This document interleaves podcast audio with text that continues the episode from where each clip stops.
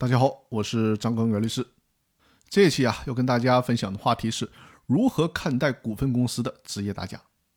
对于股份公司的股东而言，如果想要提起股东代表诉讼，就需要满足两个条件：首先，需要连续持有该公司股份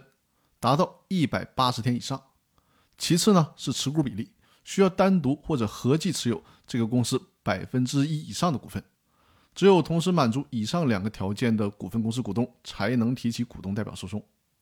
结合《九民纪要》的第二十四条规定，在股份公司当中呢，只要满足以上两个条件就可以了。至于说引发股东代表诉讼的事情发生在什么时候，比如说发生在这个人成为公司股东之前，这个是不能作为限制股东提起股东代表诉讼条件的。可能有人会担心，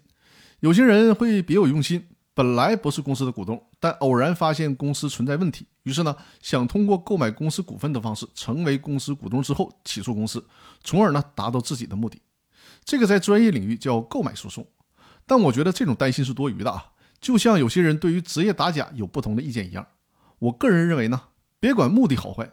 这些行为客观上会起到督促制约公司，尤其是作为公众公司的上市公司的目的，迫使其更加的规范化的运营。